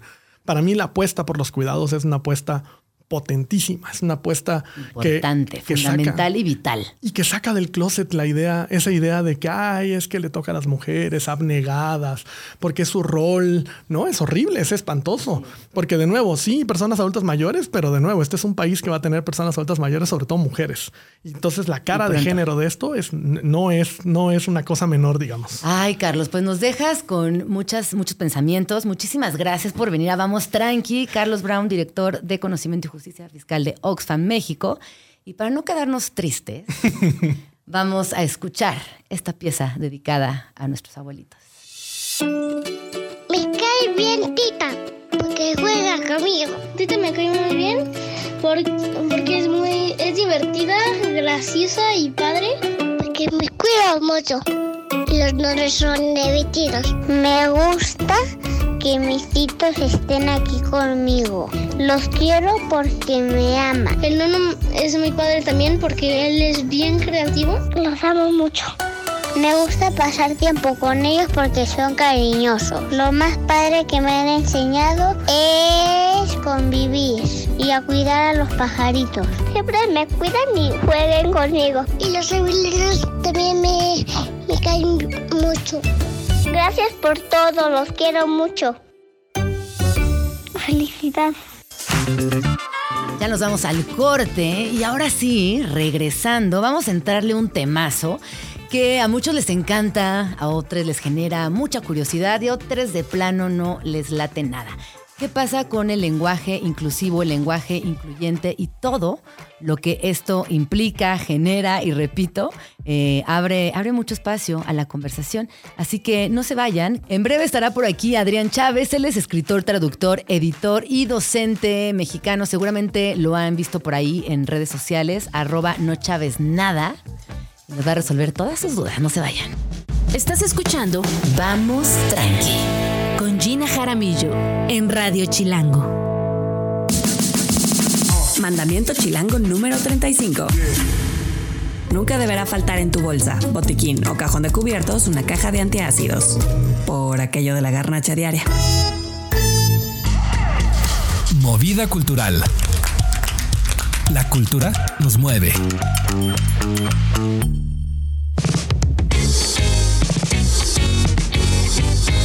Ya estamos aquí de regreso Vamos Tranqui y ahora sí vamos a entrarle a un tema que a mí me gusta llevármela tranqui con este tema porque creo que nos, nos genera mayor tiempo de reacción y también verlo desde un lugar que no se puede evitar, que es la transformación. Sabemos que abrir la boca nunca fue ni será un acto ingenuo o naif, ya que cada vez que hablamos estamos definiendo nuestra relación con el mundo.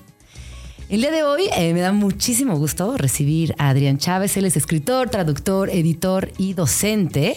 Y seguramente lo han escuchado, visto o conocen eh, por su TikTok, sobre todo Twitter o Instagram, No Chávez Nada, en el cual nos explica, eh, nos, nos comparte también mucha información.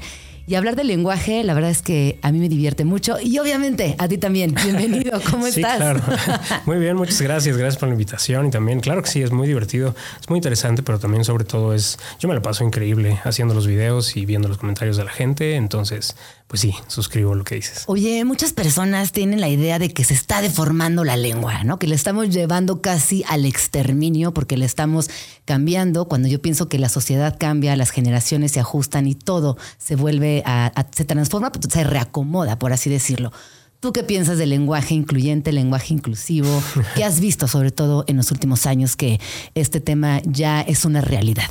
Sí, pues mira, en primer lugar, lo, lo que dices, ¿no? O sea, el, se está, el, la lengua, el lenguaje en general, pero la lengua en particular se está modificando todo el tiempo. Y es chistoso que cada generación dice lo mismo, ¿no? Cada generación dice como, no, ya, ahora sí se va a acabar, ahora sí viene el apocalipsis lingüístico, etcétera, etcétera. Y eso no pasa, no, no pasa. O si pasa, tarda siglos y siglos en llegar, porque claro, las lenguas se transforman en otras también, ¿no? El latín tuvo su decadencia y llegó a ser todas las lenguas que hoy conocemos como lenguas romances, y estas también se van a morir y pues ni modo hay que aprender a dejar ir, ¿no? Pero eso va a pasar en mucho, mucho, mucho tiempo. Y respecto al lenguaje incluyente, pues bueno, es simplemente uno de los muchísimos eh, como fenómenos lingüísticos que están ocurriendo, pero que tiene detrás una cuestión social que obviamente genera mucho, eh, mucho escosor. Entonces, pues por supuesto que trae varias capas. Oye, que, curiosamente pareciera que eso es lo que más molesta, ¿no? La parte social. Oye, pero antes, antes de seguir adelante, Adrián, cuéntanos cómo empezó tu vínculo con lo lingüístico, de dónde nace este amor, este entendimiento y estas ganas de divulgarlo también. Pues bueno, creo que cuando lo veo en retrospectiva, en realidad siempre ha estado ahí. O sea, desde que, chiquito. Sí, sí. Ajá. O sea, supongo que no lo sabían. No sé si haya niños que sueñen con ser traductores o lingüistas, no sé. Pero yo creo que sí. Yo, sobre todo desde pequeño, me dedicaba sin querer, a veces incluso a escribir, a hacer historias, cosas de esas. No creo que ya cuando lo pienso hacia atrás me doy cuenta de que siempre tuve un vínculo con las historias, con la literatura, con el teatro en particular. Y pues bueno, ya cuando tuve que decidir qué hacer con la vida, supongo, supongo que encontré por ahí, eh, en, es, en, mi caso, la traducción y ya después la literatura y demás. Y el vínculo con la lengua pues siempre ha estado ahí. Y lo de la divulgación, bueno, pues fue casi que un accidente. Yo creo que no, no sé si alguien, pero yo no me esperaba que tuviera algún tipo de éxito hacer divulgación de lengua en particular. Oye, y mucha gente te, te, responde, a veces con, con, dudas, a veces desde el enojo. Y tú decías algo importante que en, en, esa transformación del lenguaje hay un elemento social que es fundamental. Y yo quisiera remitirme a la, a la frase famosa de lo que se no, no se nombra no existe. ¿Esto dirías que aplica al lenguaje? ¿Hacemos la existencia de muchas posibilidades dentro de la lengua? Sí, no. O sea, digamos, en términos científicos, pues no necesariamente es así. O sea, la lengua no tiene una relación directa con lo que existe y no existe, pero la lengua sí nos ayuda a conceptualizar lo que ya existe, digamos. Eh, por ejemplo, en el caso del, del, lenguaje incluyente con las personas no binarias, con eh, distintas manifestaciones, incluso, por ejemplo, eh, la, la sola eh, subversión contra el masculino genérico, socialmente hablando, no contra la, más bien contra la percepción genérica de lo masculino. Eh, contra la, la, percepción genérica generalizada. Exactamente. Histórica, exactamente. digamos. Y, y, lo que hace el lenguaje incluyente es eso, es, es, conceptualizar y, digamos, cristalizar dos cosas en este, en este ejemplo que pongo. ¿no? Por un lado, esta lucha contra lo masculino igual al estándar y por otro lado también la existencia que es previa al, a la lengua de las personas no binarias, de las personas trans, etcétera, etcétera. Oye, hay muchas personas que recargan esta responsabilidad en la Real Academia, ¿no? Como, como este ente casi imaginario, eh, que si nos ponemos a, como a rascarle un poquito, pues, ¿quiénes son estas personas para definir cómo habla el resto? Cuando hablamos de cambios importantes en la lengua, ¿a qué se lo atribuyes? ¿A las nuevas generaciones? ¿A cambios sociales efectivos? ¿A una necesidad implícita? ¿De dónde viene esta necesidad de cambio en la lengua? Bueno, viene de todos lados. Eh, o sea, el cambio lingüístico puede obedecer desde, cuestiones geográficas, cuestiones sociales, cuestiones eh, regionales, cuestiones, em, no sé, de interacción, por ejemplo, con otras lenguas. Y está pasando todo el tiempo en todos los niveles. O sea, no hay como un una sola cosa que, que empuje el cambio lingüístico, aunque a veces obviamente es más visible, ¿no? Como en el caso del lenguaje incluyente, tiene claramente una, una lucha social detrás, etcétera, etcétera, que está empujando un uso específico, pero bueno, en realidad los cambios lingüísticos ocurren desde... Algunas me preguntaron en una, en una entrevista qué pasaría si mañana todos habláramos la misma lengua y lo que yo decía es, bueno, mañana, si mañana amanecemos hablando la misma lengua, pasado mañana ya va a haber como diversas, diversos dialectos y tal de personas que viven, que hablan esa misma lengua en distintos lugares. Oye, eh, ¿y por qué crees que genera tanta, tantas conversaciones y tantas opiniones la transformación de la lengua? ¿Qué hay ahí que molesta tanto o que genera tanta, pues tanta emoción? Porque yo diría que se ha convertido en, un tema muy emocionante, para bien y para mal, ¿eh? Ojo. Sí, yo, yo creo que el, hay una cosa que está ahí debajo de todas las, de, muchas de las luchas sociales que están eh, flotando hoy en día, que es una especie de configuración mental normativa, no la idea de que hay cosas que tienen que ser de tal manera y en la lengua es particularmente fuerte. No todos fuimos a la escuela y aprendimos que había una habla correcta y una habla incorrecta y pues no nos explicaron por qué, pero nos dijeron que, que sí, ¿no? Y nosotros pues nos lo creímos porque estábamos chiquitos, no sé. Y, después, eh, cualquier persona que estudie lengua me dará la razón. Después te enteras, estudias y te das cuenta de que eso no tiene un sustento real. O sea, no, no hay entre haya y haya, no hay nada que defina por qué una es buena y la otra es mala. Simplemente son usos distintos que obedecen a razones históricas, geográficas distintas. Y la única diferencia, o sea, la única razón por la cual decimos que una es correcta, estoy intercomillando porque se me olvida que esto es radio, y, em, y otra no, es que em, es el prestigio social. Y ahí entra también el racismo y la discriminación. Tú dirás que a través del habla, qué fuerte, ¿no? O sea, que, que, ahorita que decías, bueno, ¿qué diferencia hay? En realidad ninguna. Pero sí que sometemos al escrutinio social completamente la forma u la otra forma de hablar, de, incidir en, la palabra. Totalmente, porque es como una especie de serpiente que se muerde la cola, ¿no? Cuando tenemos un uso estándar que se enseña en las escuelas y hay personas que no tienen acceso a la escuela y coincidentemente muchas de esas personas por, otros sistemas que atraviesan la sociedad, esas personas que no tienen acceso a la escuela suelen ser personas pobres, personas racializadas. Lo, eso da como resultado que eh, un par de generaciones más tarde el habla de esos grupos en particular se considere no estándar, porque no son las personas que fueron a la escuela en donde se enseñó esa variante estándar que, insisto, per se no tiene ninguna razón para ser mejor que la otra me, da, tristeza. O sea, como que te escucho y pienso en que, es una lástima que únicamente por cómo hablamos perdamos o ganemos tantas oportunidades, ganemos o perdamos prestigio, ganemos o perdamos hasta chambas. Sí. ¿No? Es como que, me parece que a estas alturas sí se convierte en una situación bastante pues, triste. Creo que no encuentro otra palabra ahorita. Sí, en, el fondo es, yo siempre lo comparo con, la, con otros con otros productos culturales, ¿no? Al final la, la lengua es como la ropa.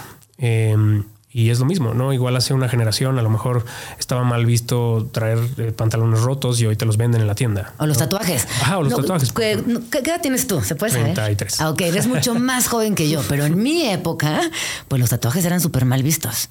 Claro. ¿no? Y justo los pantalones rotos y tantas, los aretes, tantas otras cosas que, que hay algo, un factor social, un momento histórico, una moda, un personaje que los, eh, de alguna manera, los hace bien, o sea, como que los, los transforma en algo que se puede hacer. Sí, o, imbuimos esas cosas de significados sociales que a veces no nos cuestionamos. Eh, ahorita que hablas de los tatuajes, yo, por ejemplo, todavía hace un par de años trabajaba en una escuela en particular. Te estoy viendo aquí tatuajes, ¿eh? Desde aquí yo te veo tatuajes. y, todavía cuando trabajaba en esa escuela, eh, era un constante problema, ¿no? Como cúbrete el tatuaje, cúbrete, que no lo vean los alumnos, etcétera, etcétera. Y obviamente nos suena anacrónico y nos suena eh, como ya nos suena incómodo porque ya socialmente estamos más allá de eso en general, quiero pensar. Pero la realidad es que eh, la razón por la cual esas reglas, en, por ejemplo, en estas instituciones educativas a veces siguen funcionando es porque le atribuimos a la pulcritud o, de hecho imbuimos la idea de pulcritud la, le, excluimos ciertas cosas de la idea de pulcritud, ¿no? Por ejemplo, un tatuaje que no tiene nada que ver con la limpieza, no tiene nada que ver con nada de eso. Y en la lengua pasa lo mismo, como que le atribuimos significados sociales a ciertos usos, etcétera, etcétera, y por lo tanto pensamos que son malos, cuando en realidad no es que sean malos. Lo que, lo que pasa es que nos recuerda cosas que no, que o no queremos ser, o no queremos, o con las que no nos, no nos queremos asociar, pero por las asociaciones mentales que nos provoca a nivel social. Claro.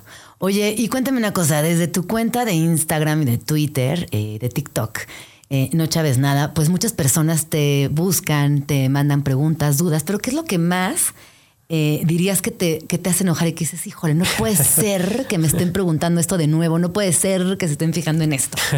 pues mira, bueno, o sea, aparte de la chamba de la divulgación es justamente no caer en ese, en ese punto de decir como no puede ser. No, pero esos absurdos, ¿no? Como sí, claro. Ay, qué sí, sí, pero, pero, pero creo que lo que lo que más padezco, eh, que, o sea, lo entiendo, entiendo porque la pregunta y además la gente no tiene la obligación de ver todo tu contenido. Entonces puedes decir lo mismo 800 veces y siempre va a haber alguien nuevo que naturalmente se va a hacer esas preguntas. Pero lo que más me cansa es em, cuando la gente me pregunta si algo está correcto o incorrecto. No hay gente que se acerca a mi cuenta como tratando de preguntar cosas que a lo mejor le preguntan a otras cuentas de lengua que se dedican a aclarar esas exactamente como a, y que no tiene nada de malo. Yo lo he dicho antes, creo que está bien que haya cuentas que se dedican a eso, siempre y cuando especifiquen que están hablando de habla académica, no de habla normativa. Ah. a ver, explícanos la diferencia. Sí, claro, es que está muy bonito. El, problema es justamente que tendemos a, a, confundir la lengua con la, con la lengua normativa. ¿no? O sea, creemos que la lengua y por lo tanto la lengua buena es lo que nos enseñaron en la escuela la realidad es que esa habla buena, esa habla correcta, esa habla idealizada, no la habla nadie y no la hablamos en ningún contexto, porque todo el tiempo estamos adaptando, adaptándonos a distintos contextos. Entonces, em, el problema de creer que lo que se enseña en las escuelas es la lengua, es que confundimos la lengua en toda su diversidad, toda su complejidad, toda su riqueza con una de sus manifestaciones, que es la lengua normativa, que es lo que se supone que se debe hacer.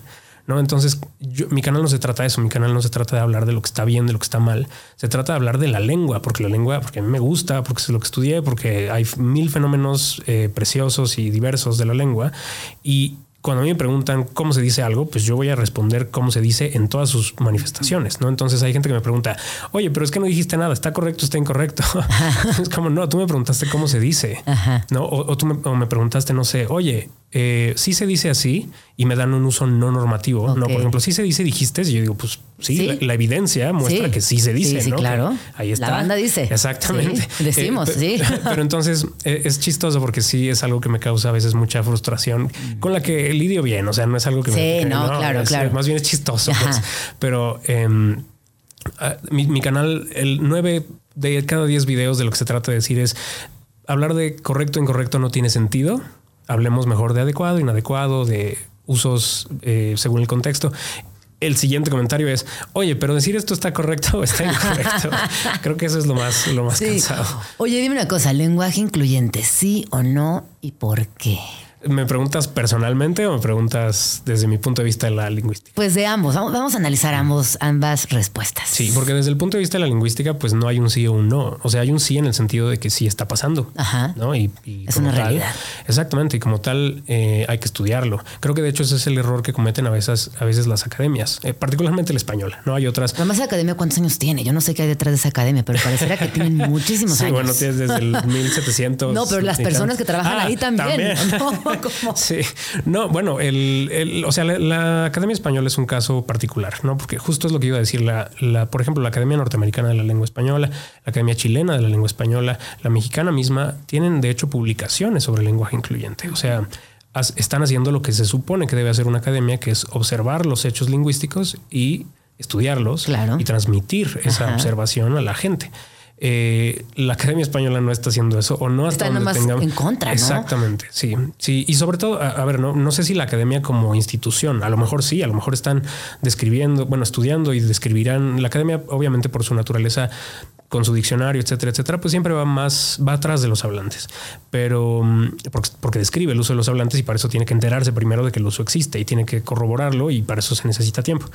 Pero eh, al menos hasta ahora lo que sabemos es que hay académicos, empezando por este señor abogado que es el, director de la Real Academia Española, mm, le encanta salir a, quejarse del lenguaje incluyente, eh, que es justo lo que una academia no debería hacer. ¿No? Lo que no debería ser una academia es decir lo que está bien, lo que está mal. Entonces, como uso, existe. Personalmente, yo sí lo utilizo en ocasiones, aunque eh, creo que hay usos que son más difíciles que otros y también entiendo por qué la gente presenta cierta resistencia. ¿Y por qué crees que presentan? A mí también me gusta, eh, lo, lo, utilizo bastante. De hecho, aquí en Chilango transformamos todo al lenguaje inclusivo no binario hace un año. O sea, como que sí me parece que es adecuado y sobre todo que es una realidad. Deja tú, yo sí creo que está bueno, está mal, está pasando. Y sobre todo las generaciones más chiquitas que nosotros eh, hicieron ese cambio radical en muy poquito tiempo, ¿no? Como esa esa integración de, las nuevas posibilidades de la lengua. Sí, yo, yo creo que el, bueno, al margen de la resistencia social, digamos que es, eh, o sea, obviamente la resistencia en ese sentido es por cuestiones ideológicas, pero a nivel lingüístico la resistencia tiene más que ver con que el paradigma de género en español es una estructura muy profunda. O sea, no es nada más como adoptar una palabra. No hay que adoptar toda una estructura que además implica un montón de concordancias que en cierto punto se vuelven para el hablante, o sea, para la naturalidad del hablante se vuelven absurdas, ¿no? Entonces, o sea, absurdas quiero decir no en el sentido de que sea una mala idea, sino absurdas en el sentido de que al, a la, incluso al aparato fonador, digamos, ¿no? Le resulta difícil. Entonces, en ese sentido entiendo la resistencia. Yo lo que creo es que... Eh, y, y, el, y por qué mi respuesta es sí al lenguaje incluyente es porque para mí el lenguaje incluyente es un cambio de paradigma mental. O sea, eh, yo lo veo en mis clases, por ejemplo. ¿no? Yo le digo, he tenido, por ejemplo, alumnos trans, alumnos eh, o, por ejemplo, alumnos no, que son personas no binarias. Y eh, lo que hago es decir al inicio, a ver, aquí, si alguien utiliza un, pronombre que no es el aparente, dígame sin problema. cuando hay muchas personas, trato de utilizar, al menos utilizo los dobletes, no como decir todos y todas. a veces utilizo un pronombre neutro, no sé, digamos, en realidad no, no tengo una regla porque tampoco es una regla, ¿no? Justamente es un uso que se está modificando. Y, una cosa que digo es como, bueno, seguramente, seguramente me voy a equivocar, ¿no? O sea, seguramente en algún punto a lo mejor eh, mi cerebro no va a pasar por ese filtro que es artificial y que es algo que tengo que entrenar y a lo mejor misgendereo a alguien o a lo mejor le digo de masculino o femenino, una persona que prefiere referirse a sí misma como persona no binaria. Eh, pero lo que he notado es que precisamente lo que, lo que determina, digamos, el, el sí es ese cambio de paradigma, no necesariamente que sigas una serie, una serie de normas o una serie de usos, porque de nuevo, como es un uso que se está modificando, no tiene normas. Empezamos a tener como ciertas certezas, ¿no? La gente que está estudiando el marcador de género neutro, por ejemplo, se da cuenta de que ah, tiene usos como muy distintos. O sea, hay gente que lo utiliza en el plural genérico, hay gente que lo utiliza específicamente para personas no binarias. Entonces, digamos, no, como no puedo normar, para empezar, no quiero normar nada, pero en segundo lugar, mucho menos voy a tratar de normar ese uso en particular lo que trato de hacer es partir del hecho de que yo quiero que las personas que están conmigo, en, al menos en el salón de clases, estén en un espacio seguro, todas.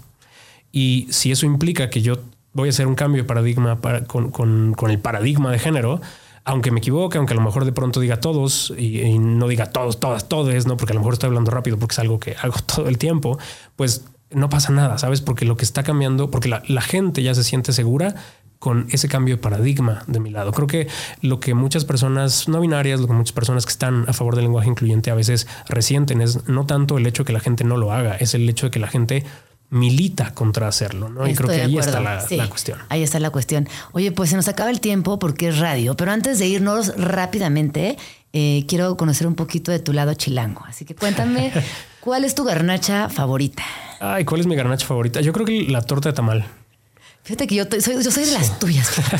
sí, verde en particular. Todos, aquí nos dicen que todos, todo el mundo levantó la mano. sí, torta de tamal, sí, team torta de tamal, qué delicia. Edificio favorito de la Ciudad de México. Eh, me gusta mucho el.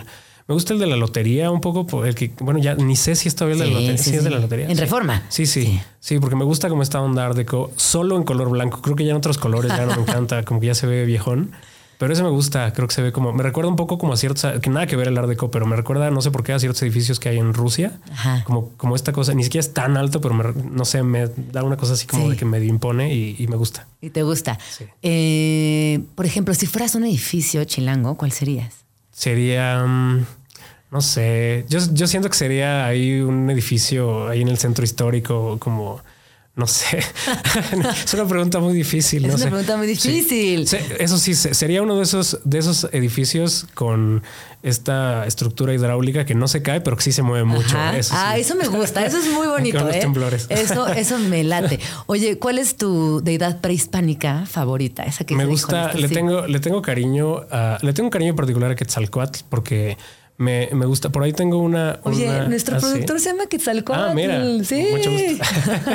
sí, me gusta mucho porque eh, le, tengo por ahí un textito inédito que nunca ha salido, pero es una pequeña novela que está basada en un hecho real en el que un presidente de México por ahí en 1931, de hecho, antes de que Coca-Cola se inventara a Santa Claus, como lo conocemos ahora, eh, prohibió que Santa Claus fuera la figura de la Navidad en México y, decidió por decreto que Quetzalcoatl iba a ser la figura de la Navidad en México. Entonces, me parece, o sea, le tengo como cariño porque es como una historia que casi nadie sabe. Y que qué lindo hubiera sido que pasara, ¿no? o, sea, supongo, a lo mejor, o sea, creo que lo, que está chistoso de, esa historia es más bien como esta cosa de tratar de hacerlo por decreto presidencial y tal, pero supongo que habría estado interesante. Bueno, por el decreto presidencial y la estrategia de marketing, digo, ¿qué, ¿tú qué prefieres? Sí, claro. no, como, ¿qué prefieres? es igual de eh, híjole, no sé. Bueno, escritor, escritora, escritor favorito mexicano. Ay, no sé si es, no sé si es, ah, mexicano. Ah, no, bueno, puede ser, órale, ah, dale. Sí, eh, mexicano, creo que Fernando del Paso. Eh, Fernando del Paso, sus novelas me fascinan. Y, y, ajá, y los cuentos de Inés Arredondo también. Oye, ¿y Rola, Rola favorita? Mm, ay, no sé. Esa sí está más difícil. Soy re malo para la música. Así me gusta leer, no escuchar este, música. o sea, solamente pensé como en pensé en Café Tacuba porque, porque estás aquí sí, claro, en casa chilango. Sí, sí, sí, pero siento que es un lugar común y ya me da hasta pena decir una canción. Si no, no estoy seguro. No sé, esa sí te la debo. Tengo que pensarlo más. No, no te preocupes. Oye, pues eh, muchísimas gracias por haber venido. ¿Dónde te podemos seguir? Recuérdanos, por favor. Sí, me encuentran en como, como arroba no chaves nada en Twitter o como se llame ahora, eh, TikTok, sobre todo en TikTok y en Instagram y bueno, threads. Pues ahí está. Muchísimas gracias. Ven pronto, ¿no? regresa, regresa y sigamos desmenuzando estos temas. Un placer tenerte en este primer Vamos Tranqui. Y vamos tranqui con la transformación de la lengua. No se enojen, no se claven, no se enganchen. Exacto, tómense un tecito y vamos tranqui. Oigan, y ahora eh, vamos a escuchar una rola a propósito de esta, ¿cuál es tu rola favorita? Vamos a escuchar I Wanna Hold Your Hand de los Beatles, que fue escrita por John Lennon y Paul McCartney, y fue la primera canción de los Beatles grabada con una consola de cuatro canales.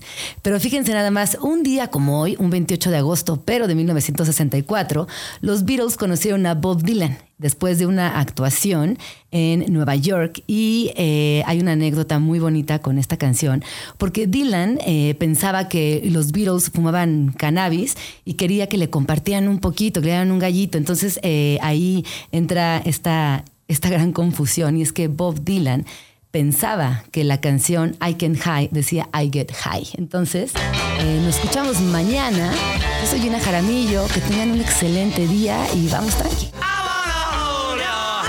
Nos vamos, pero nos escuchamos mañana aquí en tu oasis favorito de las mañanas. Vamos tranqui. Con Gina Jaramillo en Radio Chilango.